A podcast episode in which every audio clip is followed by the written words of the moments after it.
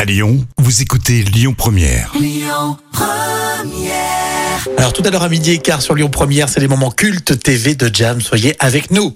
L'instant culture. Rémi Bertolon, Jam Nevada. On va parler de Mad Max aujourd'hui. Voilà un film culte, hein, Mad Oui, Max. c'est hein. vrai. C'est vrai. hein.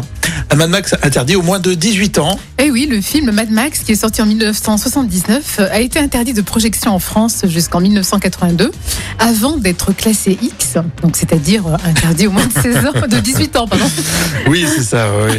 oui, X, ça fait euh, toujours Oui, pornographique, c'est mais pas ça. forcément. Non, voilà, voilà, c'est là, une c'est- classification. Alors, pourquoi il a été classé euh, justement X C'est pour l'incitation à la violence, Oui. et tout en étant amputé de 6 minutes euh, sans l'avis du réalisateur. Classé X est amputé, Ouais, d'accord. non, Très bien. Censuré, on va dire. Censuré de 6 minutes. Ah oui, c'est vrai que le réalisateur lui demande pas son avis. hein. Non, c'est sûr. C'est abusé par contre. hein. Et en 1990, le film est réévalué et interdit au moins de 16 ans.